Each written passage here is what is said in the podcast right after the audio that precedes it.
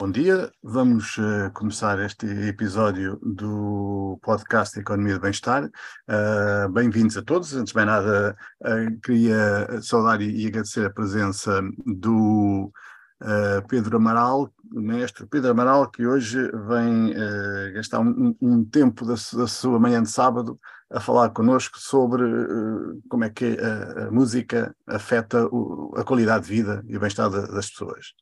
Temos connosco em pequeno pequeno almoço o Álvaro Cidrais, em direto de Alcochete. Alcochete já neste caso, Alcochete uh, ao pequeno almoço. Uh, Bem-vindo, Álvaro. Uh, temos connosco também acabado de chegar o Zé Alberto Pereira, que ainda não tem som porque está a entrar na, na reunião. Bom dia para ele. Uh, não temos connosco o Henrique Lopes, que continua ausente pelas razões que, que, vimos antes, mas sei que aquele evento no Egito correu fantasticamente. Um, e vamos tê-lo em vídeo para nos falar de, de, na sua rúbrica de alta, tem tudo a ver com o tema de hoje. Uh, e não, não perdendo mais tempo com a minha conversa fiada, eu ia uh, perguntar desde logo ao, ao Pedro Amaral, uh, a música afeta, o, a música que são umas ondas sonoras e tal, aquilo que, que me dizem os físicos, afeta realmente a qualidade de vida das pessoas, o bem-estar das pessoas? Bom, em primeiro lugar, bom dia a todos. É um prazer estar aqui convosco e participar nesta discussão. Eu tenho mais dúvidas do que certezas, uh, mas diria, uh, diria que sim, que há um impacto, sem nenhuma dúvida, da música no bem-estar. A prova disso é que nós procuramos muitas vezes a música para o nosso bem-estar. Ninguém paga para ir a um concerto para sentir mal-estar, não é? Portanto, vamos partir do princípio que se uma pessoa compra um bilhete para ir a um concerto, para assistir a uma ópera, para o que for, uh, é porque o deseja e porque isso a faz sentir de algum modo bem. Eu uh, distinguiria entre aquilo que é o bem-estar voluntário e o bem-estar involuntário. Quer dizer, há uh, tanto a música que nós procuramos ativamente ir ouvir, eh, quando pegamos na rádio, quando abrimos a rádio numa estação que tem o tipo de música que nós gostamos, ou quando pomos um CD a tocar, hoje em dia já há menos CDs, mas enfim, quando pomos o, o, o disco duro do computador a tocar, ou do nosso, ou do nosso telefone portátil, um, uh, eh, e a música que nos entra, por assim dizer, pelos ouvidos uh, no dia a dia, e que muitas vezes nós nem notamos, sentimos uma sensação de conforto ou de desconforto uh, acústico que nos é transmitida uh, sem que nós tenhamos para isso qualquer ato voluntário para além daquele que é entrar num espaço público e ouvir determinada música. E há, há, há, há digamos, há países, há sociedades uh, que investem muito na música no espaço público. Um, bom, todas investem um pouco, mas há diferenças de gosto e diferenças de subtileza estética. Um, qualquer pessoa que faça um passeio pelo Portugal profundo nos meses de verão há de ir parar de certeza absoluta a uma aldeia onde ouça uh, a chamada música pimba, um tipo uh, de estética musical popular, digamos assim, de manhã à noite, da alvorada, não é? Até, uh... Não sei se é preciso ir a aldeias. pode não ser necessário ir a aldeias mas quer dizer, aí há uma música no espaço público. E há sociedades que investem muitíssimo. Quando entramos no metro de Tóquio, por exemplo, uh, uh, onde o espaço é muito desconfortável em hora de ponta, é?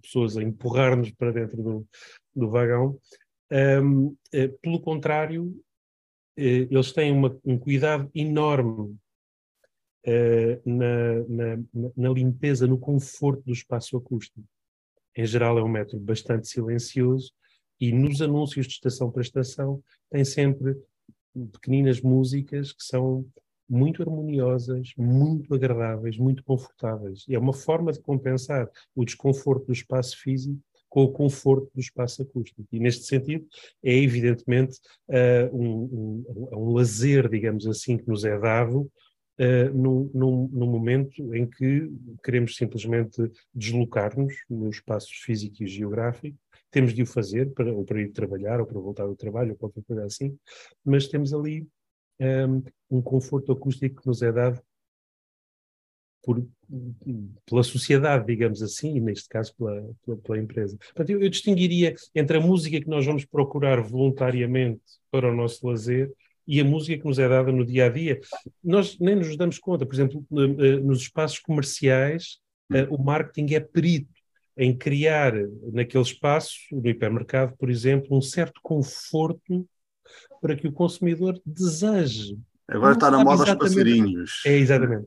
Exatamente. E desejo, não sabe exatamente porquê, mas sente-se bem naquele espaço e deseja continuar lá e consumir mais naturalmente, para além de, de, de, das músicas temáticas. Nós entramos num espaço comercial do Natal e tudo aquilo são uhum. sininhos e renas uh, auditivas a fazer-nos sentir eh, bem naquele espaço. Bom, deixe-me deixe interromper para dizer que nós não estamos a perguntar isto ao Pedro por acaso, uh, eu não apresentei, vou fazê-lo agora. O, o Pedro, uh, o Pedro Amaral uh, estuda música já há algum tempo, iniciou os seus estudos em, em composição com um nome muito conhecido em Portugal, Fernando Lopes Graça. depois continuou os seus estudos na Escola Superior de, de, Música de Lisboa e no Conservatório de Paris, onde aliás obteve o primeiro prémio em composição. Estudou a direção da orquestra eu vou dizer mal este nome de certeza, com o Sr. Peter Eotros, uh, depois o Pedro corrige-me, e com o Sr. Emílio Pomárico. Uh, continuou os seus estudos uh, em França, na École des Hautes Études, ah, desculpem, École des Hautes Études en Sciences Sociales, onde fez um mestrado em, em musicologia contemporânea, isto está mal, e fez um doutoramento. Depois foi compositor residente uh, em, na Alemanha, em Itália, Vila Medici, Palácio Lenzi, foi, é presença habitual em diversos festivais e centros musicais internacionais, um bocado de todo o mundo, mas com mais incidência, pelo que estou a ver, na Europa, Londres, Roma, Nápoles, Colónia, mas também Tóquio, fora da Europa. Um, e é professor da Universidade de Évora desde 2007, é membro da Academia das Belas Artes desde 2017, foi maestro titular da Orquestra do Conservatório Nacional uh, em 2007-8, uh, do Som d'Arte uh, Electric Ensemble em, em 2007-10 e foi maestro titular e diretor artístico da Orquestra Metropolitana de Lisboa. Uh, o, o, Pedro, portanto, tem estudado um bocadinho estas coisas das ondas sonoras, uh, e este é um assunto que, uh, para a economia do bem-estar, é extraordinariamente importante, porque aquilo que se gasta pelo mundo fora todos os anos em bilhetes de concertos, em compra de, de desculpem, de, de músicas, de, seja uh, na, na, forma antiga em, em, vinil ou, cassete pirata, seja na forma moderna em subscrições de, serviços como Apple Music ou Spotify. O, o que se gasta nestes eh, na compra de instrumentos uh, musicais uh, são realmente muitos milhões, é uma componente importante da economia do bem-estar e, portanto, interessava-nos perceber um bocadinho uh, o que é que as pessoas, uh, porque é que as pessoas usam a música e como é que a podem usar para melhorar a, a, sua qualidade de vida. Um, eu, eu ia lhe perguntar, porque tem toda esta experiência, hum, isto da música não começou uh, com o Tony Carreira, nem com os Beatles, nem, nem com o Mozart, isto já é um, algo que acompanha a humanidade há muito tempo. Temos noção, uh, a, a, história identificou quando é que a humanidade começou a produzir alguma coisa semelhante com música? Da mesma forma que encontramos pinturas rupestres e as estudamos, também há uh, instrumentos musicais muito arcaicos, muito simples, pedaços de osso com buraquinhos que nitidamente mostram uma tentativa de procura de uma escala, pelo menos de distinção de sons, é? uma, de uma, numa coluna de ar, uma, vamos dizer, uma pequena flauta feita a partir de um osso uh, de um animal, uh, e, e, desde tempos absolutamente imemoriais. Um, e, portanto, aí começa a música. A música, no fundo, é a arte de organizar os sons. Claro que a noção de arte é uma coisa contemporânea e tardia na nossa civilização, mas uh, podemos observar em retrospectiva que a música, tal como nós, aquilo que nós entendemos por música, hoje é aí que começa, digamos assim. É a tentativa de organizar, tal como o ser humano organizava o espaço físico, uh, organizar o espaço acústico, o espaço uhum. É isso que, portanto, está, está no fundo a dizer-nos que é até mais antigo, tanto quanto me lembro, mais antigo que uh, as religiões modernas. Já foi há muito tempo, não me lembro muito bem, mas uh, as religiões modernas ah, são claro. posteriores, certo? Ah, com certeza. As religiões modernas, as religiões modernas têm 2 mil anos, 2.500, 3 mil anos, se quisermos recuar um bocadinho ao, ao, ao Egito Antigo, mas não, estamos a falar de muito, muito antes, evidentemente. É isso que faz com que a música seja uma espécie de linguagem universal. Ou podemos considerar que a música funciona como linguagem universal, qualquer pessoa entende, seja lá a língua que fale. Eu tenho dúvidas sobre isso. Eu sempre uhum. achei que essa, essa ideia é uma ideia romântica, muito, muito bonita, mas é uma frase que uh, quase poética. Não sei bem o que é que ela quer dizer. Eu acho que a música, uh, uh, não sendo evidentemente uma gramática inacessível, não, não se trata disso, mas eu não tenho a certeza, não tenho, tenho mesmo a certeza que uma pessoa proveniente de uma cultura, de uma outra cultura, sem contacto com a, a cultura ocidental e que ouça uma sonata de Mozart, bom, pode ser, pode ter um, um, certo sentido de conforto estético, conforto acústico, conforto harmónico, porque está diante de sons organizados. Um, Aristóteles descrevia a noção de beleza como um, estando na ordem, na organização. E, portanto, sente-se uma, tem-se uma, pode-se ter uma sensação de belo, mas não tenho a certeza que se compreenda. É, da mesma forma que uh, uma, uma pessoa que não tenha uma eh, cultura religiosa, se olhar para uma anunciação do século XV ou do século XIV italiano, bom, eh, diz, bom, estou a ver um, senhor com asas e uma senhora, uma menina sentada e um pássaro entre os dois, uh, é tudo muito bonito. Bom, está bem é tudo muito bonito, mas isso nem sequer é o princípio, não é? Aquilo tem um contexto, tem um contexto cultural e pode ser decifrado ou não decifrado. E a música é a mesma coisa. Pode-se decifrar o que a música nos está a dizer, a história puramente abstrata e, no entanto, tem uma arquitetura pode ser seguida, uh, uh, que, que, nos está a ser contada através dos sons, ou pode não se decifrar, não é? Uh, isso tem a ver com a cultura. Uhum. E eu aí distinguia os dois, dois, duas zonas, dois territórios musicais. Uh, a distinção, devo dizer que não é nada fácil. A, linha, a linha divisória, se é que existe, não tenho a certeza que exista, mas se é que existe, é muito, muito esbatida. Uh, que é, uh, e muito tenue, que é um, o território da música de entretenimento e o território da música, digamos assim, artística. Os alemães, aliás, muitas vezes usam a palavra Kunstmusik, música de arte, não é? Um, Uh, e, e, os anglo-saxónicos, e em particular os americanos, falam muito, eles não dizem indústria da cultura, dizem indústria do entretenimento. É? é? muito interessante esta, esta distinção. Uh, como se uh, fosse o entretenimento que gerasse o plano económico e não a cultura. Uhum. o europeu é um pouco estranho, mas é exatamente isso. Ora, distinguindo estes dois, eu diria que, se é que até o ponto em que elas são eh, distinguíveis, eu diria que na cultura, numa cultura de entretenimento, um, uh, uh, uh, o prazer que se procura é mais imediato. Okay? Não é mediatizado, não, não tem entre nós e, e a fruição estética, não há necessariamente uma reflexão, não há necessariamente um, um uma espessura cultural que nos obriga a decifrar, a pensar sobre aquilo que ouvimos.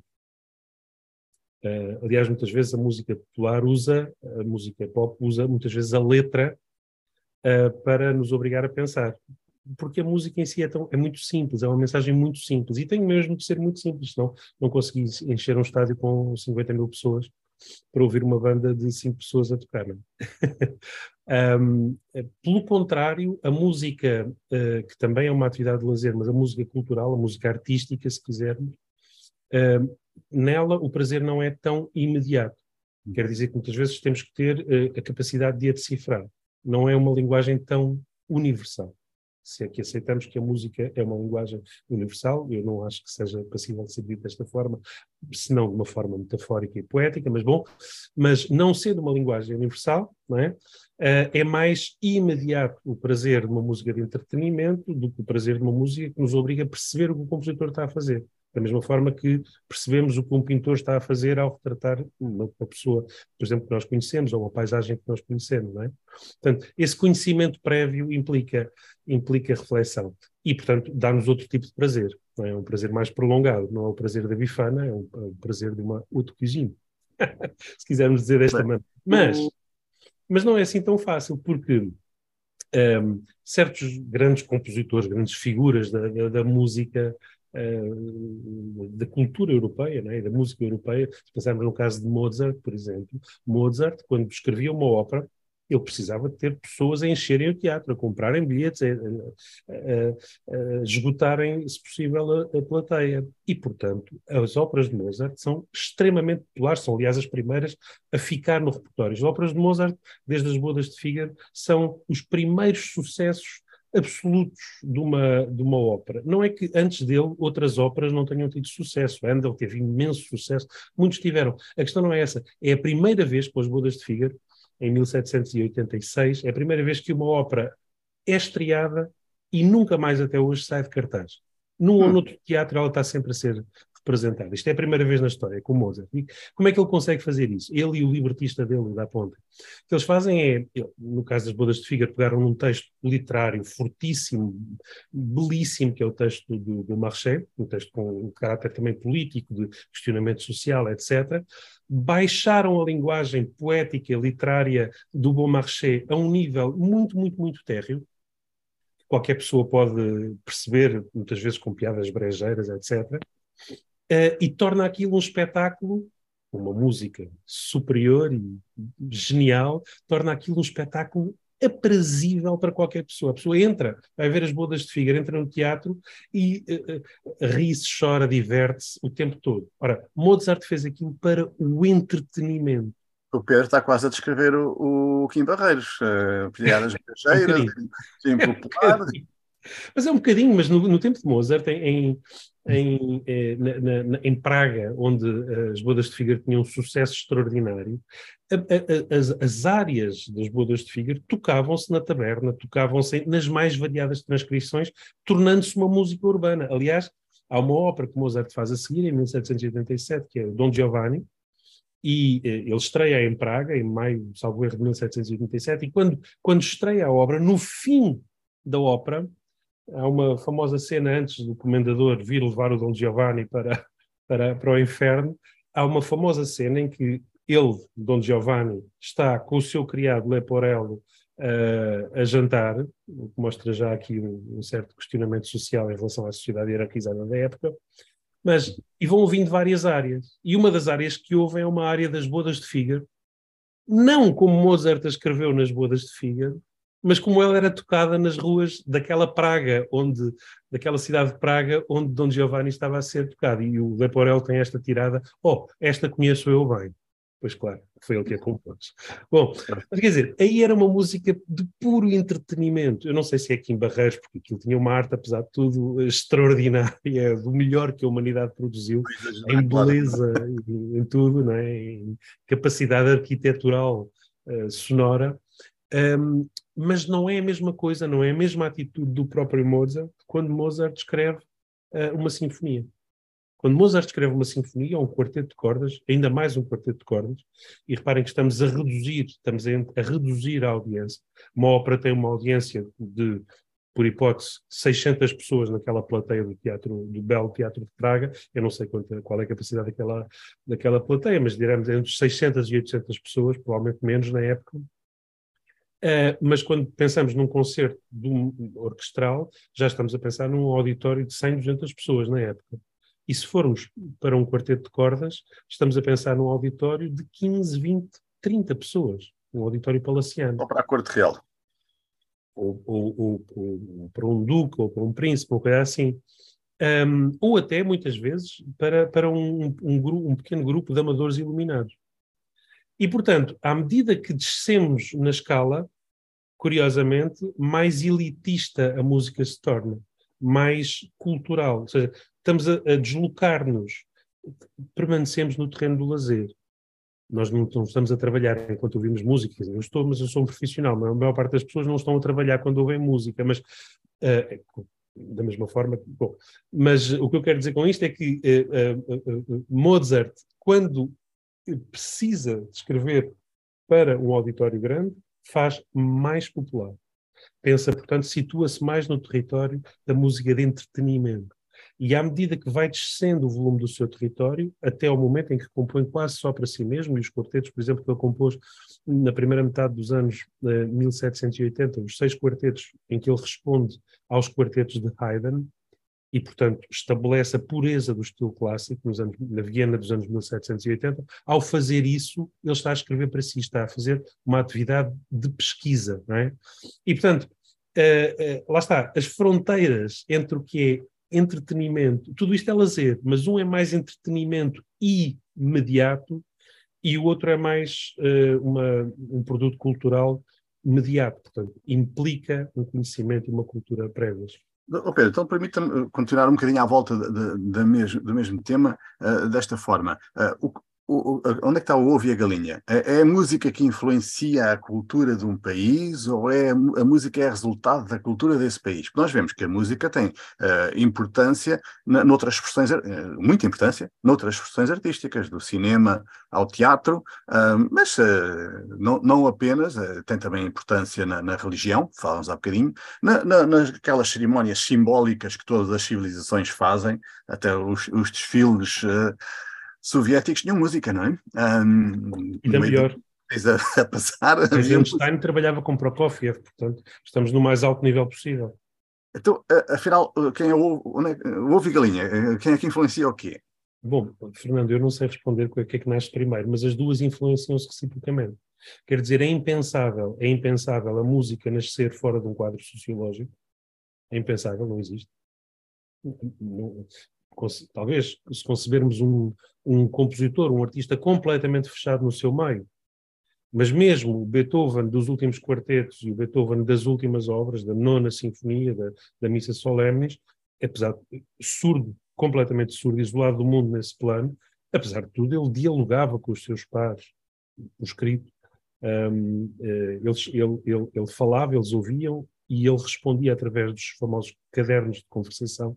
É muito interessante que nos dão bons indícios do que era o seu diálogo na época, ah, mas, mas a menos que imaginemos um compositor calafetado na sua torre de marfim, Uh, é evidente que a sociedade influencia, e quando Beethoven ensurdeceu no início do século XIX, em 1802, por aí, evidentemente ele já tinha a cultura toda, já tinha a cultura herdada, tinha 32 anos de idade, já tinha herdado a cultura, etc. Bom, uh, portanto é impensável um compositor existir fora do, do seu meio social e uh, a sonoridade do meio social, mais a reflexão do meio social, entra completamente dentro do quadro da obra uh, artística, seja pictórica, seja composicional, seja cinematográfica. Mas ao mesmo tempo também influencia. Uhum. Quer dizer, uh, evidentemente, uma, uma, para voltarmos a Dom Giovanni, por exemplo, há um, há um momento de Dom Giovanni em, que, em que se fala Há uma série de pessoas mascaradas que são acolhidas no palácio do, do Dom Giovanni.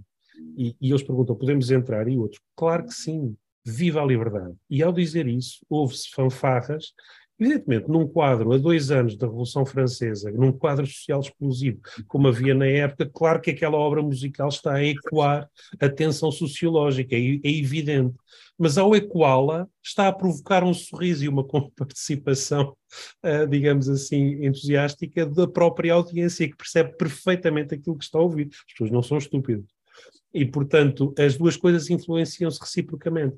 Em Portugal houve qualquer coisa de extraordinário que aconteceu recentemente que me deixou uh, muito surpreendido. Eu nunca tinha assistido a uma coisa assim. Penso que quase todos nós não podemos dizer o mesmo, nunca assistimos a uma coisa assim. Foi a peça do Tiago Rodrigues, uh, Catarina e a Beleza de Matar Fascistas. É uma, não sei se viram a peça. É uma, não, peça, não. É uma peça verdadeiramente inacreditável. Eu não vou spoiler alert, não vou, não vou dizer-vos o fim da peça, mas há qualquer coisa que acontece no fim daquela peça que é, ao mesmo tempo, uma extraordinária subversão da relação entre palco e plateia e que faz com que o público, de uma certa forma acústica, invada o palco. Não invade fisicamente, mas invade acusticamente. invade pela sua intervenção e pelo seu discurso político. Ou seja, é uma peça que provoca no espectador uma determinada reação e que altera completamente a, a, a relação com, com, a plateia.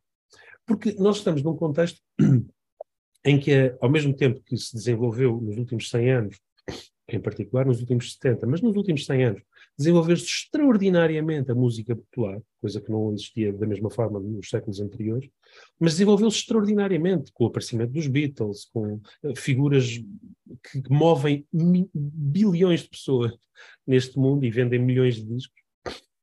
Ao mesmo tempo que isto aconteceu, a cultura, a, a música mais cultural, as atividades mais de uma cultura mais, digamos assim, elitista, uh, foram fechando cada vez mais, aparentemente, pelo menos, numa certa torre de marfim muito intelectualizada. Quer dizer, dificilmente uma peça do Samuel Beckett terá o mesmo encontrará eh, o, mesmo impacto que uma, que uma peça como a Dama das Camélias, por exemplo, uma Traviata de Verdi. Há uma música mais popular, há um, há um, espetáculo artístico mais dirigido à população e há um espetáculo artístico mais elitista. Mallarmé nunca será um poeta popular neste sentido. Bom, o que eu quero dizer com isto é que hoje em dia, pelo contrário, surgem peças como justamente a peça do Tiago Rodrigues, e em ópera isso também existe, um, que, um, que, pela forma como colocam no centro do palco uh, temas da própria sociedade, temas como a sustentabilidade, a identidade de género, o populismo, no caso do, do, do, da peça de Tiago, é, é, a questão do populismo e da política, uh, ao colocar, e, e, temas éticos, ao colocar estes temas em palco, de repente a arte que estava longíssimo do público uh, sente um momento identitário. Ou seja, a arte funciona aqui, a cultura, um fator de coesão. Numa obra, por exemplo, uh, uh, do, do, do, dramaturgo norte-americano como Tony Kushner, uma obra como Angels in America, de repente há uma, toda uma classe, há uma mobilização do público LGBT, nomeadamente, e há todo, toda uma, uma, uma camada sociológica que vai querer ir ao teatro que talvez não pagasse um bilhete para ir ver um espetáculo de Shakespeare ou de Samuel Beckett, mas, mas que se sente interpelado pelo texto daquele dramaturgo. Uhum. Da mesma forma, isso aconteceu com a peça de Tiago Rodrigues, e uma ópera como Angels in America, lá está, do Peter Oetvos, baseada no texto de Tony Kushner, uh, de repente traz à ópera é, um, eh, eh, uma, uma, camada da sociedade que não estava de todo predisposta a ir a um espetáculo de ópera, mas que quer ir ver porque se sente interpelada por aquele texto que fala da, da da liberdade de, de, de,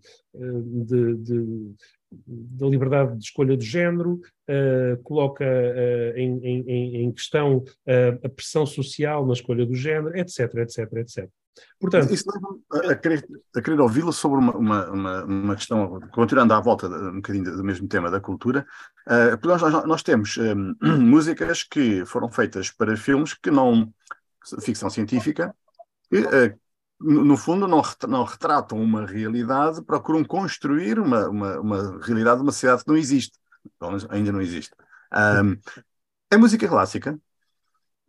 Então, falando, por exemplo, do Star Wars. Uh, que são claro que é bandas sonoras gravadas por grandes orquestras. Sim, sim, sim. sim. Não, Podemos chamar isso música clássica? Ou, ou, ou antes, uh, estou-lhe a lançar um bocadinho de desafio. O que, é, o que é música clássica?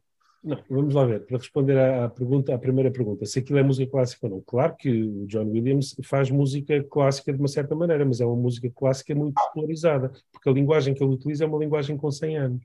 Quer dizer, aquilo que o John Williams faz no Star Wars é uma reprodução dos Planets do Gustav Holst, portanto, hum. feitos 70 anos antes de, dos filmes, dos filmes da saga Star Wars, por exemplo. Portanto, ele vai buscar aí diretamente. Um, mas a maior parte das vezes eu devo dizer que é, é muito, sinto que os, nos filmes de ficção científica, sinto sempre um grande vazio quando entra a componente musical. Eu lembro-me do filme uh, O Quinto Elemento, por exemplo, fez Sim. furor há 20 e poucos anos, há 20 anos, um, e, e há um momento justamente em que vamos assistir numa sociedade que está no nosso futuro a, um, a uma peça musical. E eu tenho imensa curiosidade, naquele momento do filme tive imensa curiosidade a ver como é que aquilo soa. Bom, é uma linguagem hiper simplificada, eh, como Mozart fazia já há 250 anos. Portanto, uh, é difícil saber o que é, é o futuro, não é? Para todos nós. E é muito difícil a um compositor... Até na música. Criar, ou sobretudo, não é? Criar uma música de que não conhecemos os instrumentos que a vão interpretar, uh, se é um humano que a vai fazer, se é um computador com inteligência artificial Porque essa é uma questão que se coloca agora, não é? a inteligência pois. artificial pode gerar um poema. Portanto, há de conseguir gerar uma obra sinfónica. Deixa-me deixa voltar àquela distinção que fez lá atrás entre música de entretenimento e música, hum, como é que ele chamou, mais, mais cultural, mais erudita. Erudita, sim. Onde é que entra o, o, o jazz, por exemplo? O, jazz, o jazz é muito interessante, porque o jazz é um, é um meio termo, de facto. Hum. O, jazz tem, um, o jazz tem uma base técnica sólida, hoje em dia estuda-se nas universidades, um, uma base técnica que é preciso conhecer, quer dizer, não é possível ser um músico já sem um mínimo conhecimento, isso não existe. Não é possível. Com o jazz que se, que se faz hoje não é possível intuitivamente chegar ao jazz. Tem, tem, uma, tem que ter uma base. Um, e essa, essa base, portanto, distingue desde logo em complexidade da música popular, das músicas urbanas. O hip hop é extraordinariamente simples comparado com o jazz, para não falar com música erudita, não é? Mas, uh, ora, o jazz faz realmente um meio termo, porque tem uma base ao mesmo tempo extremamente firme, até do ponto de vista académico, hoje em dia, o que se estuda nas universidades, e por outro lado uma liberdade extraordinária, porque o jazz tem isto, é que não é uma música escrita. E quando o jazz se torna uma música escrita, enfraquece na sua força. Uh, quando nós transcrevemos, e existem transcrições de uma improvisação de Miles Davis, genial na gravação do próprio, quando se toca aquilo, é pálido é realmente pálido. E, portanto, há um encontro, o jazz constrói um encontro extraordinário e praticamente único, a música clássica não conseguiu fazer isso, da mesma forma, pelo menos, entre liberdade de expressão individual, improvisação, capacidade de improvisação e uma base bastante sólida do ponto de vista teórico. É, ainda, ainda queria pegar noutra coisa que disse há bocadinho, uh, que eu penso que interessa muito para o bem-estar das pessoas, que é perceber uh, se afinal a música uh, ajuda as oh, pessoas. Ó oh, Fernando, desculpa lá. Isto é só, uma, é só uma conversa a dois ou os outros também, Não, podem, tô, também podem falar? Vocês estão sempre à vontade para interromper. Ah, é? Então é o que eu estou a fazer neste Hoje e os outros dias. Uh, então. Antes, antes de nos oh, estás à vontade para fazer perguntas. Estou? Ok, obrigado. Um, bom, oh, Pedro, não é? Pedro? Sim. Ó oh, Pedro, bom dia. Meu nome é Alberto Pereira. Uh, claramente há uma série de coisas que têm dito com que eu não concordo. Uh, mas a última, claramente que não concordo. Okay, uh, o, o, o, jazz não é uma música escrita, pois eu não concordo com isso. Isto não é uma questão de concordar ou não, isto é factual. Está bem, isso Podemos é discordar no, no, que não é factual, mas no que é factual. Está bem, ok. Tem aí um colega seu na Universidade de Évora chamado César, César Cardoso, muito meu, muito meu, muito meu amigo, pergunto-lhe isso a ele. Sim, não, mas o jazz, o jazz não é uma música escrita de facto, ou seja, tem partes escritas, vamos lá ver. Se quiser entramos no, no lado mais detalhado, se quiser entrar por não, não, não, não, não, não, não, é, é, é assim. Uh, Love Supreme do John, do John Coltrane é óbvio que é uma, que é uma obra escrita.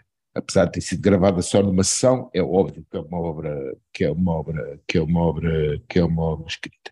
Beaches Brew, outras, claro que são. Uh, mas é eu não é, está, está a lavrar no equívoco. Uh, vamos ver, uh, vamos ver. Nós, nós podemos discutir, e isso é interessante, aliás, a noção de escrita. O que é que é escrito e o que é que não é escrita. tem toda a razão quando diz que há elementos do Love Supreme, e podia dar outros exemplos, até no Miles Davis, em que de facto há uma componente escrita, mas é uma componente Aquilo que faz aquilo que nós ouvimos, aquele conjunto que nós ouvimos, não é um conjunto escrito da mesma forma que existe a escrita numa sinfonia de Mozart ou numa fuga de Bach. Não é comparável. Esta é escrita. Esta só existe através da escrita e é por isso que é reprodutível. É completamente reprodutível um quarteto de Beethoven ou uma fuga de Bach. Há muitos pianistas que tocam fugas de Bach diariamente em todo o mundo. Porquê? Sim, claro, aquilo, claro. Porque aquilo é inteiramente claro. escrito. No caso que, que, está a dar, que o Alberto está a dar do Love Supreme, aliás, é um disco e uma gravação que me é particularmente caro, um, uh, eh, não, há uma base escrita, concordo que há uma base escrita, mas é só a base. Aquilo que dá, aquilo que dá os ingredientes daquilo que a si o interpelam e, e a mim o me não, Isso é o feeling. E se quiser. Não, é mais é do que isso. Não, não, é mais do que isso. É mais do que feeling. Vamos ver, o Coltrane não tocaria duas vezes aquilo igual. Como é óbvio. Então, mas é, é óbvio, então não está a ler mas, o mesmo papel sim, mas, sim, mas ninguém toca duas vezes a mesma música igual. Não, desculpe, não, não é assim. Quando eu toco duas vezes a mesma fuga de Beethoven ou de Mozart ou de Bach. Estritamente igual. Não é estritamente igual, mas a relação. Não, não é estritamente igual, mas a relação. Mas, a, mas o texto é igual. Ora, o texto não é igual no Coltrane ou em qualquer músico jazz. Isso não é igual. Bom, há, há, casos, há casos um bocadinho particulares. Uh, de qualquer maneira. Por exemplo, Dave Brubeck, por exemplo, aproxima-se um bocadinho, aproxima-se mais da escrita. Mas mesmo assim, uh, você pega em três versões do Take Five e são três versões completamente diferentes, porque é mais importante o que não é escrito do que o que é escrito. Sim. Isto é impensável numa peça clássica qualquer maneira, uh, muitas uh, das versões relativamente a Mozart, não vou falar no Bach, por exemplo, eu trazia aqui uma nota acerca daquele livro do Douglas Hofstadter, do hum. Bach, Godel, Bach, Godel e Asher. Uh, de qualquer maneira, aquilo que eu vou, ainda não falámos domingos, por exemplo, hum. aquilo que eu vou, que eu acho é que esta, uh, para já, eu considero a, música uma linguagem universal. E considero, e independentemente de, de, da, sua, uh, da sua argumentação, que eu considero válida, eu acho que aquilo que é universal na música é a capacidade de juntar, de juntar, uh, de juntar pessoas. Porque basicamente a música é comunicação. Antes de tudo isso, a música é comunicação. E a questão da comunicação é. Mas a comunicação pressupõe um código, não é? Uh, tudo uhum. bem. Tudo bem. Se não souber uh, agora, o código. Tudo bem. Mas isso não é como a todas as formas de arte. Há, há, códigos, há códigos formais e informais. Mas uh, para responder ao Fernando, sim, isso é comum a todas as formas de arte, mas é isso é que é interessante. É que uh, se nós não soubermos o código de uma tela do século XIV, nós não vamos perceber o que lá está. Podemos dizer, ai que bonito este azul. Ó oh Pedro, é mas diga-me lá, mas diga-me lá uma coisa, como é que eu posso, como é que eu posso tirar bem-estar de uma música se eu em vez de, de, de estar a ouvir lhe estou a fazer uma recensão? Não há recensão nenhuma. Vou-lhe dar, oh, Alberto, vou-lhe dar, vou deixa-me só responder a isto, porque isto é interessante. Meu caro Alberto, quando uh, você pega, suponho eu que não seja perito em mandarim, eu não sou, mas quando você pega uh, num texto escrito em mandarim, aquilo tem uma beleza gráfica, puramente gráfica. Peter eu, Greenaway. Deixa-me só dizer, eu sou incapaz de ler o que pode ser um poema taoísta esplêndido, ou pode ser uh, propaganda política, ou pode Sim. ser o anúncio do, do preço do agrião. Está a ver? Eu vejo beleza gráfica não entende o conteúdo. É assim que se passa com qualquer peça de arte. Sim. Há um filme do isso, Peter Não um é universal, filme, é isso que eu quero Há um filme do Peter Greenaway sobre isso, chamado The Pillow Book. Okay. Onde o que é analisado é exatamente a beleza gráfica da, da caligrafia, nesse caso a japonesa. Sim, lá está. Isso é, é maravilhoso. Mas repara uma coisa, mas, mas, mas concorda comigo que é apenas uma parte daquilo que está naquela folha de papel, não é? Uh, tudo bem, mas uh, quem, diz, quem diz que essa parte não é suficiente para, para, para propiciar bem-estar bem à pessoa? Oh, meu caro amigo, vamos supor que para o seu bem-estar precisa de uma cirurgia à orelha. Se calhar aquilo que está escrito na folha, na folha de papel é um manual de medicina. Portanto, está a ver. Sim, mas sou eu que faço a cirurgia. O lado, o, lado, o lado gráfico pode ser interessante, mas é insuficiente deixem-me interromper. Não é, não é esse o meu, ponto, o meu ponto de vista. Eh, eu estava a ouvir-vos, aliás, tem sido um prazer, um imenso prazer, é uma palavra interessante e, portanto, um excelente bem-estar estes momentos uh, que o Pedro nos tem trazido. Uh, o Pedro, o Fernando, na, nas várias interações e agora, inclusivamente, com a intervenção do José Alberto. Porque, inclusivamente, o canto contraditório está a permitir-me descobrir coisas que, de outra forma, não conseguiria nunca descobrir. Uh, e eu, o que, o que eu gostava muito de perguntar Portanto, isto tem sido um momento de, delicioso. Eh, ou seja, tem-me construído bem-estar. Falar sobre música. Eu, partilho isso, tem sido um prazer estar aqui convosco. que, que é uma coisa muito interessante e de uma beleza emocional e intelectual extraordinária. E, e, que eu nunca conseguiria descobrir. O que é que nos está a preocupar desde o princípio? Por que é que nós não temos esta literacia musical? e o que é que nós podemos fazer para ter esta literacia musical. Porque eu acho que ela é uma base tão forte, tão importante do nosso bem-estar, que, que eu gostava de saber o que é que podemos fazer para que isto aconteça. E quem me dera a mim que toda a gente ouvisse este tipo de debates, este tipo de. conhecesse este saber que o Pedro nos está a trazer uh, e o que é que nós podemos fazer nesse sentido. Força, Pedro. É, é, é uma pergunta interessantíssima. Um, e eu, eu acho que é, é uma grande insuficiência do nosso ensino o não haver essa literacia. Um, é verdade que nós temos a sorte de estar de viver num continente e, e, ter uma carga cultural tão forte, tão espessa, com dois mil anos de história, muito mais do que isso, consideramos a antiguidade clássica, uh, 2.500 anos de filosofia, quase 3 mil anos ou 2.700 anos de literatura, desde Homero até os nossos dias, é tão espessa, é tão rica a nossa cultura, que é muito difícil termos literacia suficiente para abordar todas as partes da nossa, da nossa cultura, evidentemente. Mas merecia, eu acho que merecia a nossa escolaridade investir muito mais nessa literacia, como outras, nos países germânicos, por exemplo, investem.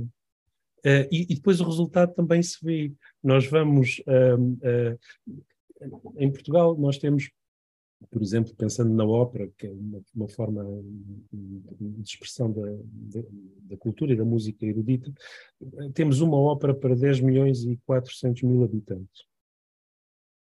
Uma ópera, uma só, em Portugal, financiada pelo Estado. Um, é três vezes uh, mais este rácio uh, que em Espanha. Ou seja, em Espanha há uma ópera por 3 milhões e qualquer coisa de habitantes e é 10 vezes uh, o da Alemanha. Na Alemanha temos um teatro de ópera por milhão de habitantes, mais ou menos. As pessoas não aparecem em adultas sem o mínimo de cultura e dizem, ah, vou à ópera, a um concerto de jazz. As pessoas têm que ter essa literacia uh, desde, desde, desde, desde, desde a escola. Nós não a temos, não investimos nisso. E por isso depois a cultura gera menos empregos em Portugal, gera menos atividade do que no conjunto da Europa. Nós não temos bem a noção, mas no conjunto da Europa, nós temos qualquer coisa como a cultura, o setor da cultura, que é muito vasto, são 11, 11 tipos de atividades na Europa, mas o setor da cultura gera qualquer coisa como 530 mil milhões de euros. É um dos grandes empregadores. Mais, uma coisa muito interessante que aconteceu foi que durante a, a, a crise das dívidas soberanas, enquanto a Europa no seu todo perdeu empregos, o setor cultural, curiosamente, ganhou empregos. Ganhou pouco, mas ganhou quase 1% de empregos em toda a Europa, o que é muito interessante. Quer dizer, as pessoas, às tantas, estão a passar por uma crise, têm dificuldades em alimentar-se, em pagar a habitação. Uh, muitas perdem emprego, o conjunto da União Europeia perdeu emprego entre 2008 e 2012 e, no entanto, o setor da cultura cresce. As pessoas, num momento de crise, procuram o seu bem-estar. É, é, muito interessante esta, esta reflexão. Bom, em Portugal, apesar de tudo, o PIB português, eh, ou o setor da cultura no PIB português é inferior ao do conjunto da União Europeia. Deixa-me pegar nisso, deixa-me interrompê-lo, porque acho isso extremamente interessante para a nossa. Para, para, eu também gostava de dizer uma coisa, se fosse possível, nossa, se ainda não tiver banido da, da conversa. Sim, já a seguir. Uh, eu interrompi primeiro. só, só, isto. Um, o, o, do que o Pedro disse, eu depreendo que uh, acha que deviam ser as escolas a, fomentar mais a aquisição dessa literatura, literacia uh, musical, neste caso. Um, mas é, é, é a escola. Uh, eu digo isto porque comparo com, com outros países que conheço e eu já tive a, a, a, felicidade de entrar em muitas casas uh, russas e ucranianas e em todas elas, de vários estratos uh, sociais, ok, classe média, média alta, classe alta, em todas elas havia um piano, uma guitarra ou ambos e, muito importante, não tinha um pó. E não só, não, não, não se coibiram de usar à minha frente e eu até dispensava porque alguns deles cantam e tocam mal para caraças, desculpem a expressão. Mas não é tocam, o objetivo deles. Não, cantam. Pois, o objetivo deles não é ganhar o Festival da Eurovisão, é recordar os bons tempos da, da juventude, quando ouviam aquelas músicas, é uh, conviver. E nós, uh, em Portugal, que até tínhamos que ir clima para fazer isto na rua, uh, é, eu vivo na parede, passo muitas vezes no verão na praia de Carcavelos, há muita gente na praia à noite, música, não, não um, não temos também esta, esta cultura. Resulta, mais uma vez, a ouvir a galinha. Isto resulta da escola não nos fornecer a literacia necessária ou a escola reflete a falta de investimento da sociedade nesta área cultural? Oh, Fernando, eu, tô, eu, eu, eu vou mesmo ter que falar atrás de ti, porque aquilo que eu vou dizer confina contigo. Eu comecei a ir à ópera com sete, com sete ou oito anos. Comecei a ir à ópera porque uh, os meus pais me levavam e havia óperas populares no Coliseu uh, e, e, eu, eu conseguia ir. Uh, obviamente que o São Carlos não era para as nossas bolsas e hoje gostava de continuar a ir à ópera, mas o São Carlos tem uma política de assinaturas de pessoas que compram a época toda, basicamente, que eu conheço pessoas, é elites mais idosas, que vão para lá dormir os espetáculos todos e não há bilhetes disponíveis, nomeadamente para quem não vive em Lisboa. Uh, mas uh, eu diria que é, é muito fácil, é muito fácil nós apontarmos às instituições, aos institutos, na saúde, na educação, etc. e tal. Agora, como o Fernando acabou de mostrar, eu acho que o primeiro trabalho começa mesmo é em casa. Em casa é que o trabalho é que o trabalho é que o é trabalho, é que o trabalho começa. Porque, Exatamente. Porque é que em casa as famílias não apostam mais nisso? É porque não têm literacia ou não temos literacia porque as famílias é, exatamente. Deixa-me então, a fazer alguma coisa para melhorar o nosso bem-estar. Sim, deixa-me então, deixa então responder. Eu fico, desde já, saúde, em, em, em, encontrar um tema de convergência com o Alberto, com o Zé Alberto. Não é difícil. não então foi assim tão difícil. Mas, mas não, eu concordo absolutamente que um, estamos num momento em que a capital vou usar a palavra com cuidado, mas democratizar a cultura. Democratizar a cultura parece um paradoxo de formulação, porque a cultura é, tem, tem um, um, lado incontornavelmente elitista. Quer dizer, eu tenho que saber bem português para ler um verso de Camões. E, portanto, há um lado elitista à partida. Mas, se é fácil uma pessoa em Bragança, em Trás-os-Montes, em Faro, em Tavira, a, pegarem, comprarem uma edição de Camões, e hoje em dia compram tudo online, compra-se tudo online, todos nós o fazemos, e portanto é fácil, mas não é fácil assistir a um, a um espetáculo de ópera em Bragança ou em Tavira. Lá está, é aquilo que eu estava a dizer há pouco. Temos um teatro. Oh Pedro, deixa-me só interrompê-lo, que eu vou mesmo ter que, que interromper. Não é fácil, mas no entanto, por exemplo, na, na minha terra, há um rapaz que tem estudos de canto lírico, não faço a mínima o quê, e normalmente, com alguma periodicidade, sei lá, duas, três vezes durante o, durante o ano, junta um conjunto de colegas de estudos dele e fazem espetáculos de canto lírico com piano no cineteatro lá da terra. Ou seja, é, é, fácil, verdade, é, é verdade que não é fácil, mas quando ele faz esses espetáculos, o cineteatro está cheio. O que significa que há mercado. Eu também acho que há mercado. Eu também acho que há mercado e quando fui uh, diretor artístico da Orquestra Metropolitana de Lisboa, uh, entre 2013 e final de 2020, dezembro de 2020, o que fiz foi justamente pegar na orquestra e andar com ela por todo o país. E é espantoso porque temos mercado, como está bem a dizer, é espantoso porque temos auditórios cheios de Faro a, a Chaves. É mesmo impressionante, é mesmo, mesmo impressionante. Portanto, há apetência para a cultura, mas nada substitui. Hum, eu não falei num pequeno formato como canto e piano, estamos a falar numa ópera. E uma ópera, nada substitui ver uma ópera ao vivo. O ecrã é maravilhoso, hoje temos condições eletroacústicas extraordinárias em casa e visuais, temos ecrãs incríveis em casa, mas nada substitui assistir a uma ópera ao vivo. E, portanto, São Carlos, do meu ponto de vista, tem de se democratizar. Democratizar implica itinerância implica claro. encontrar formatos adaptáveis aos, aos equipamentos locais. Lá vou interrompê-lo outra vez.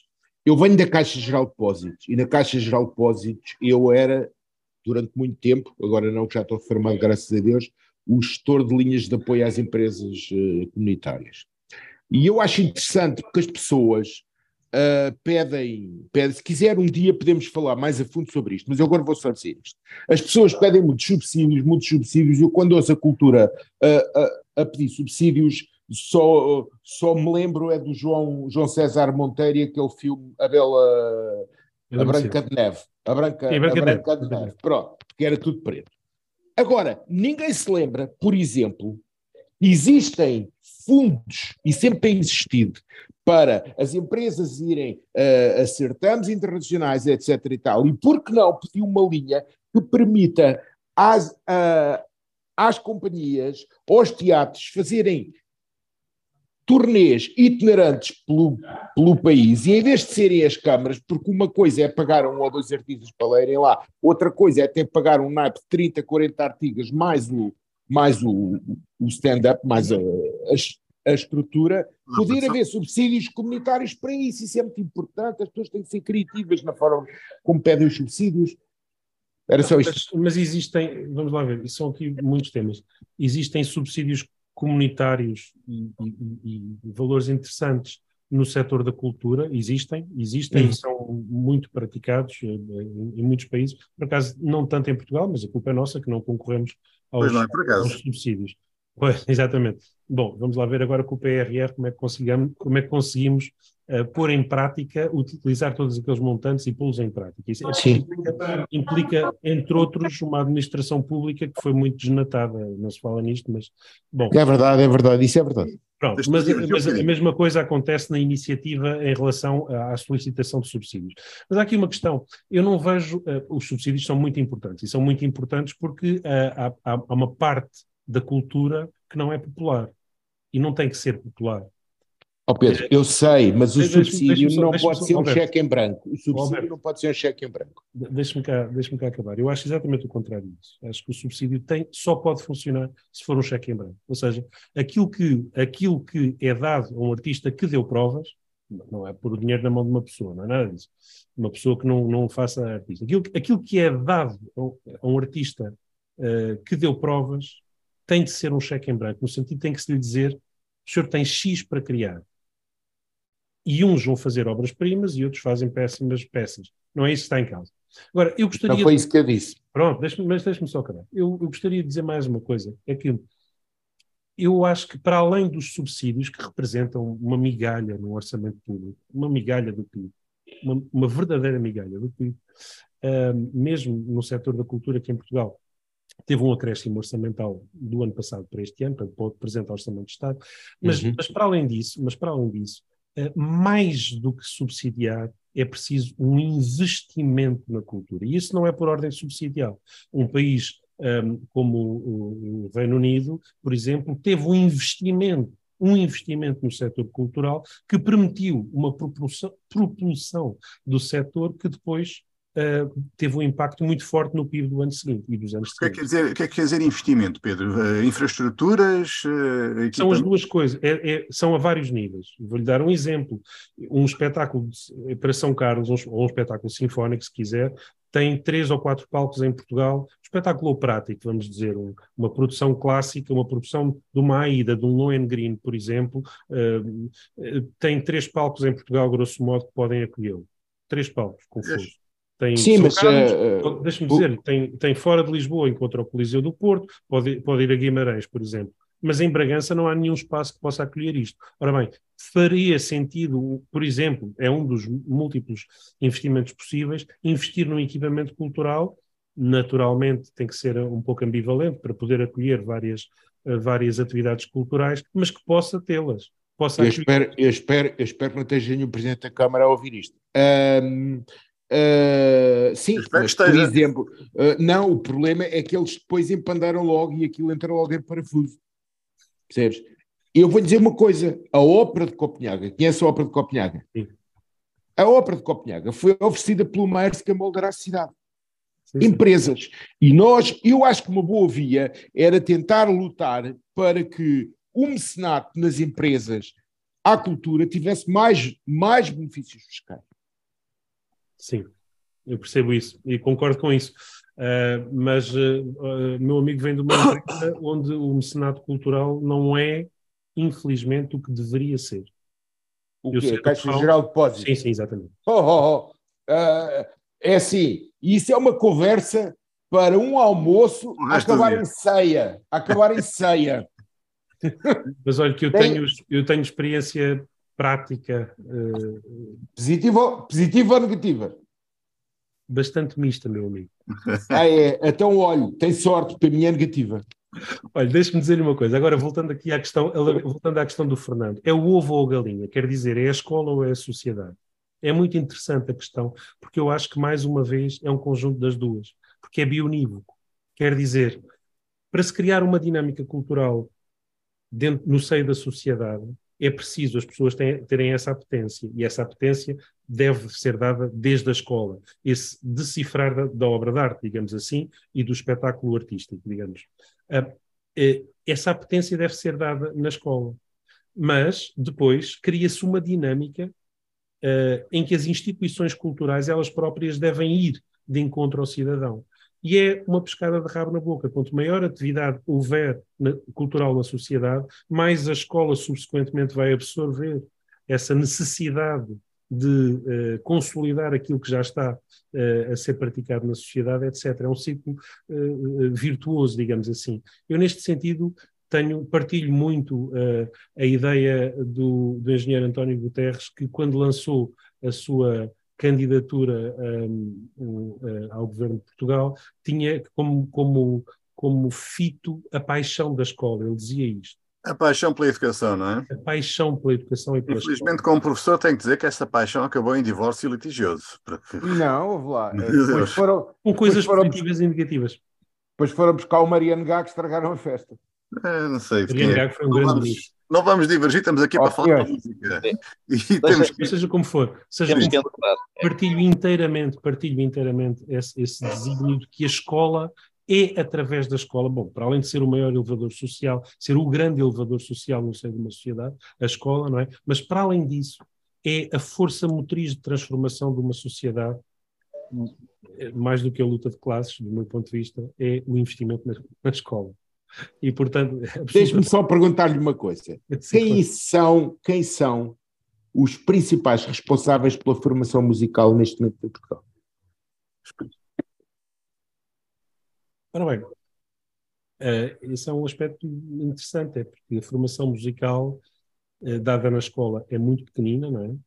Uh, temos alguma parte do ensino público, nomeadamente no Conservatório Nacional, um, mas também através das escolas profissionais, que têm feito um trabalho extraordinário nas últimas décadas que mudou completamente o panorama da, da, da educação dos músicos no, no, nosso país, que multiplicou a competência dos músicos, porque uhum. lado a lado com o ensino secundário estão a, fazer, estão a aprender um instrumento. Não é? Portanto, as escolas profissionais tiveram um enorme impacto uh, no que é a qualidade das orquestras em Portugal hoje em dia, não tem nada a ver com, com, o momento em que eu estudei. Quando eu, quando eu estudei, uh, nos anos 80 ainda, no ensino secundário, e depois nos anos 90, no início dos anos 90, na, na Escola Superior de Música, um, uh, uh, por exemplo, era extremamente difícil encontrar em Portugal um bom percussionista, por exemplo. Clássico. Uhum. Era muito difícil. Hoje em dia são dezenas. Dezenas de topo. Eu não estou a dizer um percussionista competente. Extremamente competente. São dezenas em Portugal. Uh, isto encontra-se em vários instrumentos também.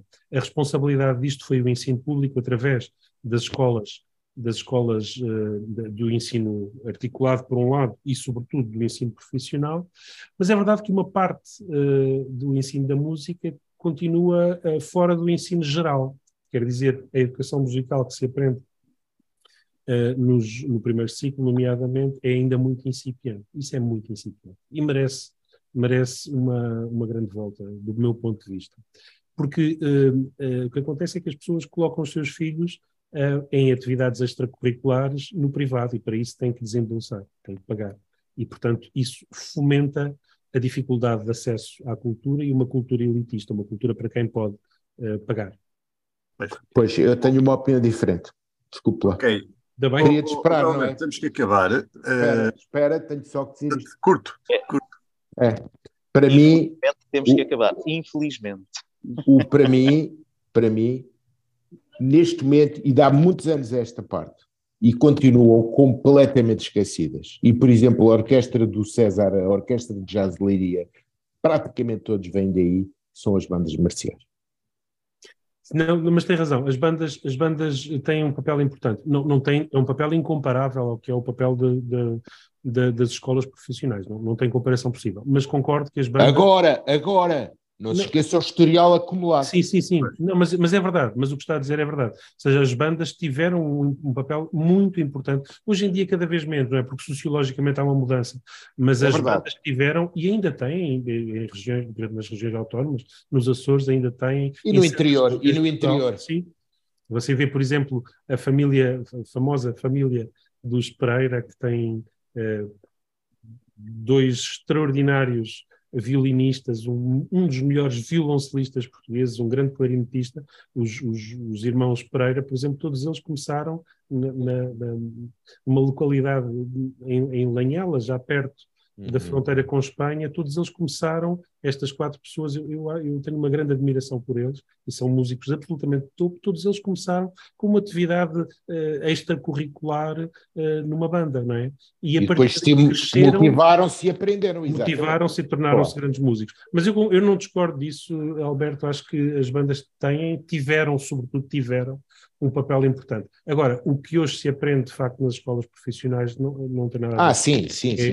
é é- eles criaram, através da- das escolas profissionais, criou-se uma dinâmica extraordinária. Eu sei, eu conheço algumas. Sim, sim. Bem, eu sei que o Pedro é que é o maestro, mas eu vou ter que encurtar isto porque estamos já muito para além do, do tempo eh, que, que previmos. Mas eh, não queria deixar de, de pedir ao, ao Pedro para nos dizer onde é que as pessoas podem continuar a ouvi-lo, porque eu sei, eu não, não, não disse isso na apresentação, sei que o Pedro tem uma atividade radiofónica. ah, já não é nova e, portanto, uh, quer-nos falar um bocadinho do que é que tem feito e onde é que podemos ouvi-lo? Bom, eu, a minha atividade radiofónica é semanal. Eu faço um- uma emissão eh, semanal na Antena 2 da RDP, RDP RTP, agora as duas empresas são juntas, são uma só. Ahm, eu comecei há muitos anos, comecei em 89. Ahm, ahm, foram as minhas primeiras, as minhas primeiras emissões foram sobre música contemporânea, que era de onde eu vinha, eu estava a estudar na altura eh, ainda, e, e, portanto fazia a música que eu, que, eu, que eu mais gostava, digamos, que era a música dos nossos dias.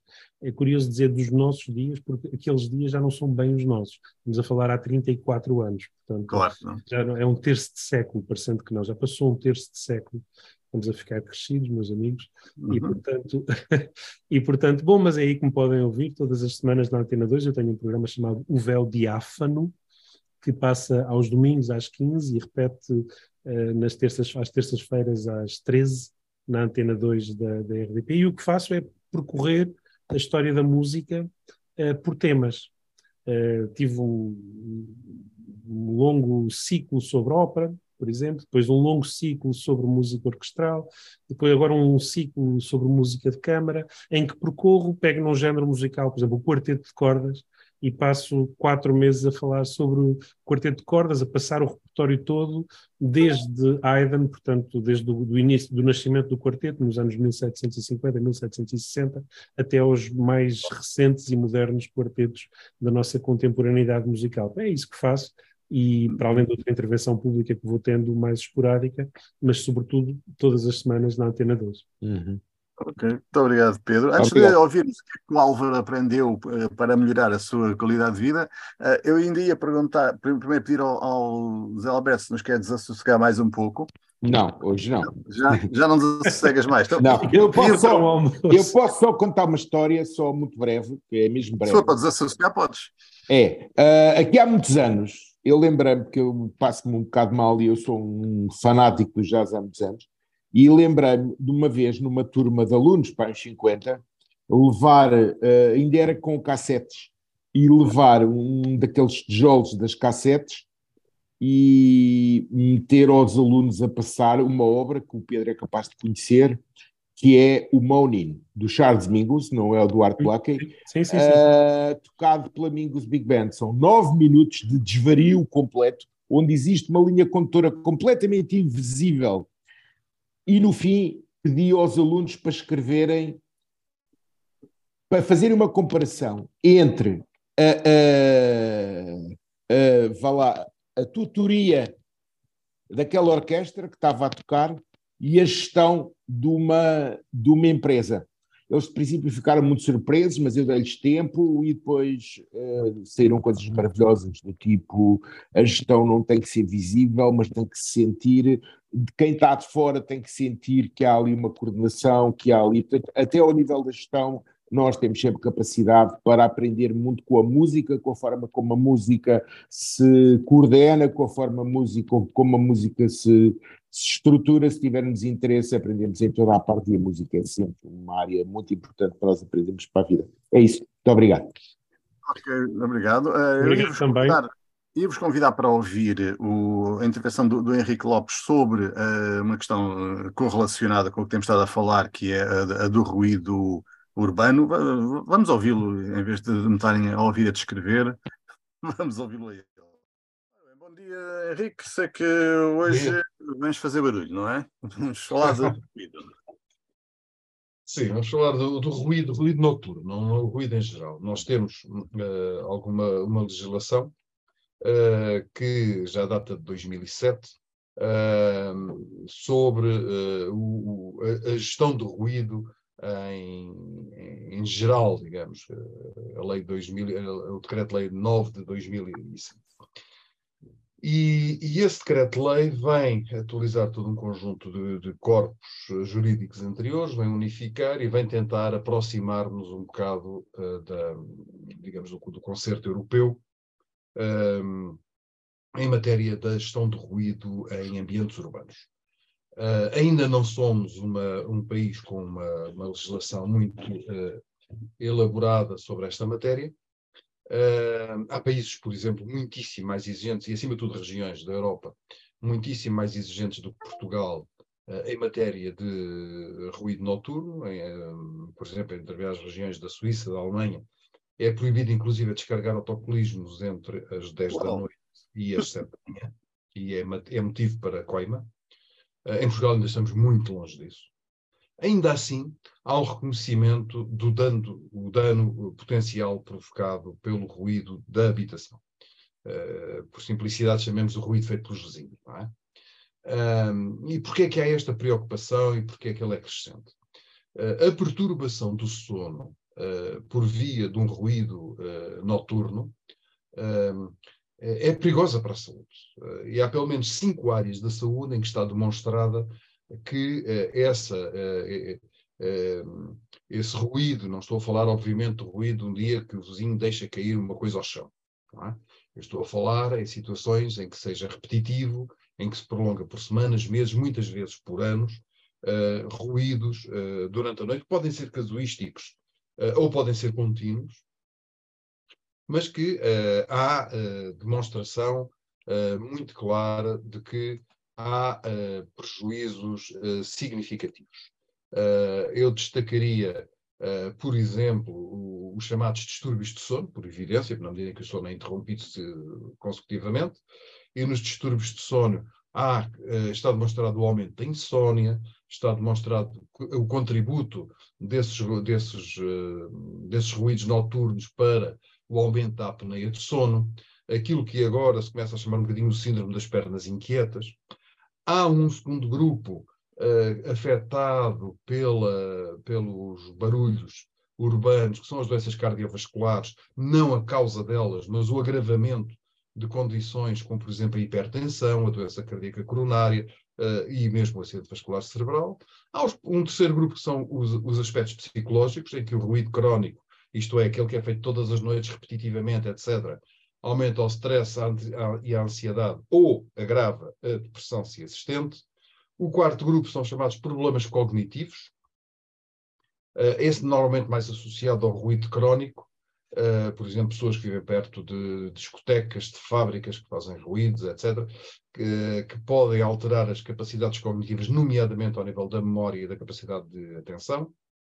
Uh, e temos depois o, os problemas metabólicos, uh, em que há um agravamento da, da, da, obesidade e da diabetes.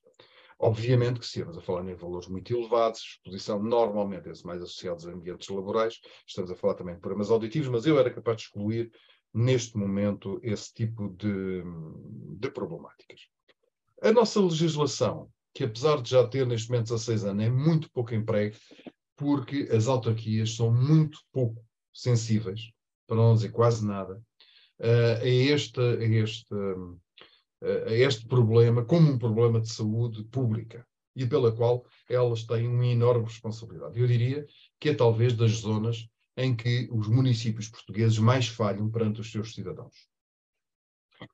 A, a lei uh, separa claramente o que é que é uma atividade ruidosa permanente do que é que é uma atividade ruidosa temporária, define-as com grande rigor, e está até bem feita. Uh, define o que é que é os vários tipos de origens uh, de ruído, uh, desde o isolar, sei lá, os movimentos aéreos para as pessoas que moram nas imediações de aeroportos, aos ruídos provocados por atividades económicas como bares, discotecas e outros que tais, mas eu gostaria hoje de me centrar na problemática do ruído dos vizinhos. Ruído feito durante a noite. E até temos uma norma já antiga, já de 1996, embora ela tenha sido atualizada por esse decreto-lei na, na, sua aplicação, que é a norma portuguesa 1730 de 1996, um, que uh, define exatamente, uh, uh, em termos matemáticos, físicos, o que é que é o ruído e quando é que ele é excessivo.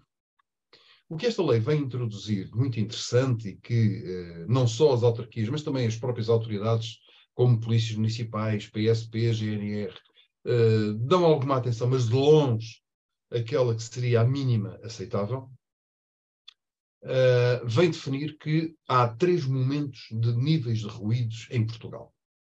Uh, um primeiro grupo, uh, onde se pode fazer mais barulho, porque a pessoa tem que ter uma vida, e o facto de ter vida implica incomodar os outros, não é? Todos nós temos que mexer em taxas e panelas, todos nós temos que mexer em móveis, todos nós temos que fazer uma vez por outra uma obra em casa.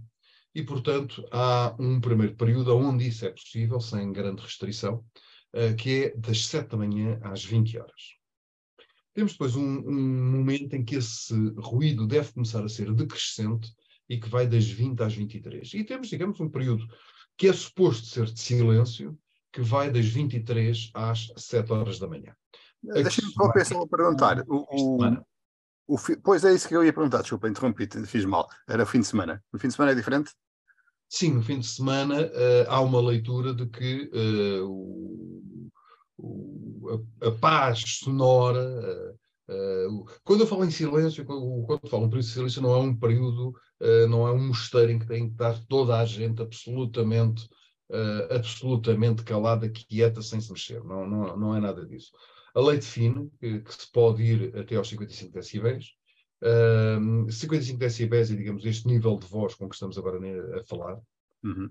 Um, o que não permite, por exemplo, é fazer obras em casa, fazer mudanças, um, ter as televisões muito altas, uh, deixar sistematicamente, ou seja, ter atividades que levam ao risco de poderem cair objetos uh, sistematicamente uh, ou com regularidade, Uh, isso não, isso é completamente interdito, é passível de, de, coimas, e só muito recentemente é que houve a primeira condenação uh, em tribunal de alguém, e até porque foi aí, no, na, na, situação foi por, uh, principalmente por ruído diurno, e no, no período do entardecer, o tal das, das 20 às 23, um, que houve condenação, mas foi uma primeira, enquanto, por exemplo, como eu estava a dizer, na Suíça, uh, se uma pessoa uh, descarregar um autocolismo à meia-noite, é motivo suficiente para que os vizinhos chamem a polícia municipal e a polícia municipal interpele uh, o infrator. então, dizer, estás a dizer. Uma, uma multa, mas pelo menos há uma interpelação e há um registro. O que estás a dizer é que nós em Portugal até temos uh, leis suficientes, falta aplicá-las, é isso? Uh, temos leis aceitáveis, temos leis bastante boas. Não serão as mais avançadas da Europa, todo, mas uh, se as tivéssemos cumpridas, já daríamos um salto de qualidade de vida brutal. Mas, oh, oh, Henrique, a minha questão é: esta questão do ruído dos vizinhos não depende também da qualidade de construção de, em Portugal? Depende muito, muito, muito, muito da qualidade da construção eh, porque nós preocupamos muito com uh, o isolamento térmico e, por exemplo, se tu quiseres vender uma casa, tens que extrair o certificado inerente à, à condição de isolamento térmico da habitação, mas já no que toca ao ruído, uh, a construção em Portugal é entre má e péssima. E, portanto, é muito fácil, uh, para brincar um bocadinho com a situação, é muito fácil tu estás em tua casa e ouvires o vizinho a ressonar. E isso é inaceitável, completamente inaceitável, não é? Mas existe em Portugal.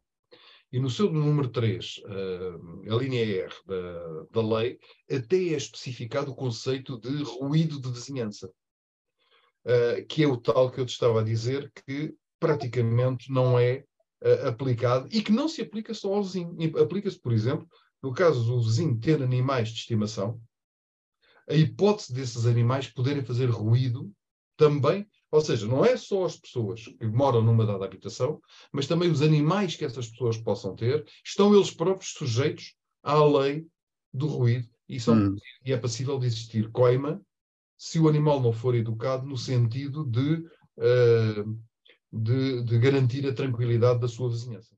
Ora bem, comentários uh, em relação a esta questão? Não? Não, lá está, é, é, é, é, digamos, o conforto do espaço acústico. A música participa ou não desse conforto. Aquilo que é confortável para mim musicalmente pode não ser confortável para o meu vizinho, não é? Ele pode não querer ouvir aquela uh, início da sinfonia, da quinta sinfonia de Beethoven à, à meia-noite, quando me apetece, por exemplo, ou vice-versa, não é? Uh, mas mas, mas é, é, é, muito importante a privacidade do espaço acústico, a privacidade e o, e o, nosso conforto individual em relação ao espaço acústico. A música só pode existir e só pode fazer-nos bem se existir num espaço acústico limpo e confortável. Se nós tivermos a ouvir uma sonata de Mozart ou Tony Carreira. Uma improvisação da Ella Fitzgerald, ou Tony Carreira, se quiser, e, e tiver ao lado um brequim numa, que eu ouça devido à má qualidade da construção do apartamento onde eu estiver e que me impeça de ouvir, portanto, o espaço acústico está ocupado, não está ali e automaticamente a experiência é desconfortável, se não desastrosa. Claro. Ok, então para acabar, Álvaro, conta-nos lá, o que, que, é que tu aprendeste, o que é que isto uh, adianta para a tua vida? Conta lá. Bem, adianta várias coisas e tenho que vos agradecer imenso o convidarem-me para estar nestas brincadeiras. A primeira coisa que eu destaquei aqui, foi a última e é a primeira, é que hum, a música é uma oportunidade excepcional de desenvolvimento humano e de bem-estar. E nós não estamos a aproveitar por uma carência de literacia e de inteligência cultural barra musical. Eh, e dou aqui só um toque que me tinha lembrado várias vezes dizia: Ficarei feliz quando entrar num hospital e vir as pessoas com um ar sorridente e ouvir música nos corredores. Porque a música é um espaço de harmonia. E então esta é uma questão que vale a pena pensar. Mas vou fazer aqui um pequeno resumo. Um pequeno resumo que eu fiz de aprendizagem, e agradeço imenso ao Pedro e ao Fernando, uh, e ao José Alberto com as suas uh, questões, uh, este momento magnífico que tivemos. A primeira coisa que eu aprendi é que a música é a arte de organizar os sons. E, e é muito relevante. Os sons, eu diria os sons e os silêncios, eh, que aliás fazem ambos parte da mesma coisa. Eh, falar de música pode ser um deleite delicioso, um momento de bem-estar extraordinário, com uma beleza emocional e intelectual extraordinária, como se viu. Eh, e, de facto, o espaço acústico, a capacidade arquitetural desse espaço acústico, o conforto auditivo que nós conseguimos, é algo que é verdadeiramente extraordinário. Quer estejamos nós na perspectiva dos dois territórios musicais, do entretenimento ou do artístico, cultural e erudito, digamos assim. De qualquer modo, nestes dois contextos, podemos ter um gradiente entre estas duas vias, onde o jazz se encontra a meio caminho e consegue fazer ambos os lados, e pode ser uma, uma beleza extraordinária também por causa disso. Uh, e a música, de facto, vive num quadro sociológico extraordinário. E, portanto, são interatuantes eh, entre si, transformam-se mutuamente ao longo dos tempos e a evolução é uma evolução em espiral, não é propriamente algo que evoca algo, não, é uma espiral natural que pode inclusivamente construir um círculo virtuoso e já lá vamos. Coisas muito interessantes que eu vi aqui. O futuro da música, como será? Obra sinfónica com inteligência artificial? É possível. Eh, será só? Garantidamente não. É, a música é comunicação que junta pessoas, ou que as separa, mas é de facto comunicação. São linguagens, e, e, linguagens extraordinárias que se podem conjugar e que se podem compreender. E quando nós compreendemos, chegamos a um nível de beleza e uma fruição de beleza que de outra forma é mais difícil conseguirmos. Não quer dizer que não conseguimos. Isto quer dizer uma literacia cultural. Uma literacia cultural na qual, infelizmente, nós não investimos. E porquê é que eu digo infelizmente? Porque, de acordo com o que foi aqui expresso, por exemplo, 530 mil milhões de euros na Europa é o volume que nós podemos atribuir à produção económica da música, da cultura, do espetáculo de tudo isto. A música funciona em momentos de crise como um instrumento de bem-estar, através dos quais música e cultura constroem melhor condição para as pessoas conviverem com aquele problema. E, portanto, isto é um capital que nós devemos democratizar de forma clara, tanto a cultura como a música, mas isso pressupõe, de facto, uma certa literacia. E essa literacia pode ser construída a partir das bandas filarmónicas, de garagem, de jazz, que nós vamos co-construindo, inventando informalmente, a partir de sistemas como a escola, e pode de facto construir-se um círculo virtuoso em que os responsáveis somos todos por uma formação verdadeiramente construtiva da música, da cultura e do nosso bem-estar. E por isso, fecho com aquela ideia central que é, é de facto uma oportunidade excepcional de desenvolvimento humano e de bem-estar que nós estamos a desperdiçar. E portanto, seria este, digamos assim, o, o resumo que eu era capaz de fazer a partir daqui, Uh, e este momento de partilha convosco, uma coisa verdadeiramente extraordinária uh, na minha construção pessoal e penso que teremos que repetir mais vezes em vários contextos, porque pode ser por muitas outras pessoas. Portanto, um eu, quero, eu, quero, eu quero agradecer imenso e, e, e, e o resumo do, do Álvaro Cidrais, que é, que é brilhante, uh, e quero-vos dizer, para além de vos agradecer, que fico um, um ouvinte atento, doravante do vosso podcast. Ora bem, muito obrigado. Uh, eu fico aqui com uma lista de outros, outros temas que gostava de discutir, mas que não é para hoje, mas quero agradecer a presença. Quero agradecer a quem, a quem nos eh, ouve, vê ou lê. Uh, lembrar a todos eles que, seja qual for a plataforma onde nos estão a, a ver, Facebook, YouTube, ou o que seja, ou a ouvir no Spotify, ou a ler uh, no nosso blog. Quero dizer a todos que ao lado vão ver um botão que diz seguir ou subscrever, uma coisa assim parecida, e que esse botão é muito importante, porque se clicarem lá vão ser informados cada vez que houver um episódio novo. E nós vamos ser muito melhor tratados pelos algoritmos das redes sociais e vai haver mais gente a, tomar conhecimento deste podcast. Portanto, pedir a todos a, a, esta ajuda de divulgação do podcast. Um, e para a semana estamos de volta eh, como sempre, com algo completamente diferente, mas que esperamos venha melhorar a nossa vida. Muito obrigado a todos e uma, uma boa semana.